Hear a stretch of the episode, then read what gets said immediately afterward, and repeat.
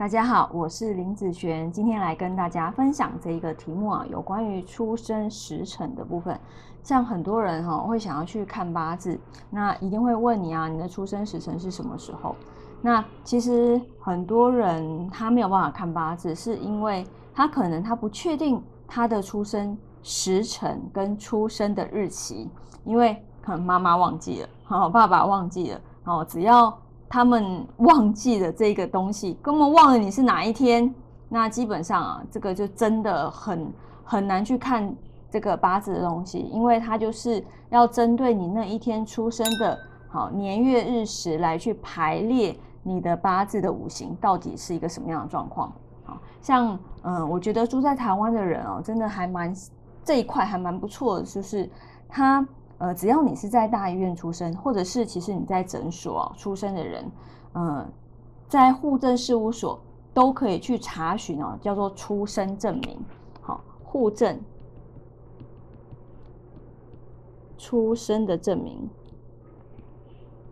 那这个出生证明呢，上面会写你出生的年、出生的月、出生的日，还有时间哦。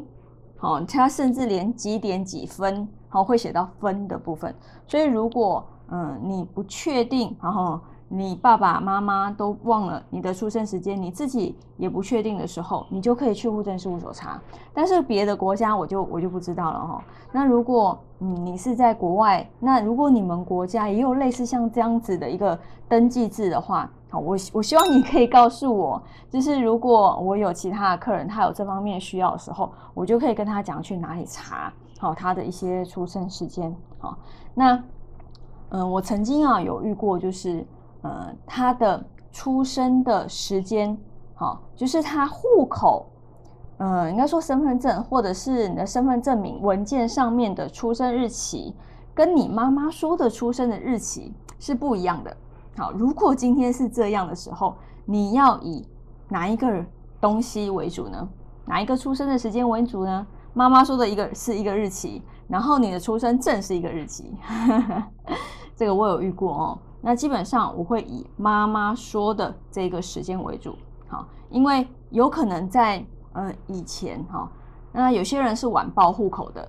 好，晚报户口其实在很久很久以前是还蛮常见的啦，好，因为那个时候可能呃不一定是在大医院出生，也不一定是在诊所出生，好，所以他晚报一天两天，好，甚至是这些都是非常有可能的，那。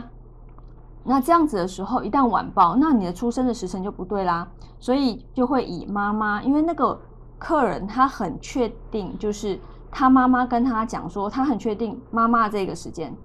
好，那当然就是以妈妈这一个讲的为主，好，就不是以他的出生证明上面的那个日期为主喽，好，这个大家要确定一下，除非啊妈妈说她自己都不清楚，好，那这个部分。其实也是可以参考她的出生证，但是啊，如果你要保险一点的时候，最好就是将两个八字都排出来，然后两个八字的运势，好的一个状况都把它排出来，然后请客人告诉你说哪一个八字的运势比较像他的运势，那这样子其实也是可以做确认，好，这样也是可以做确认。啊，那只是说这个对命理师来讲是比较烧脑的，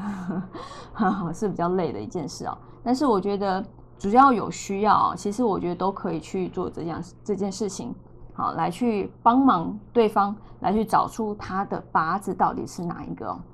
好，那嗯，像有一些人他在出生的时间，他真的是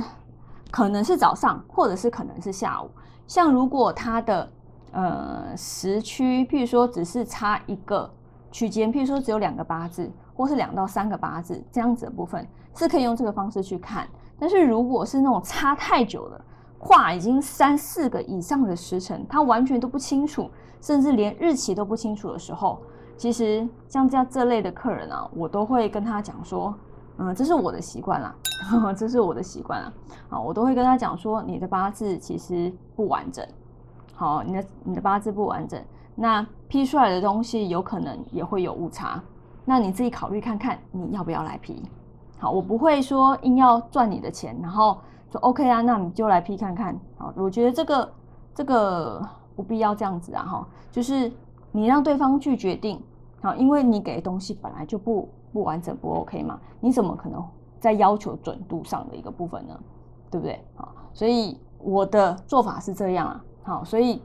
我是比较小心一点的人，那我觉得没有。不是每个人都都会这样子做，好，那就是看各位，看各位，好，那只是说跟大家讲，好，出生的一个时辰，好，是在台湾出生的，可以去用这个方式去查询，或是再去确认你的出生时间是什么时候。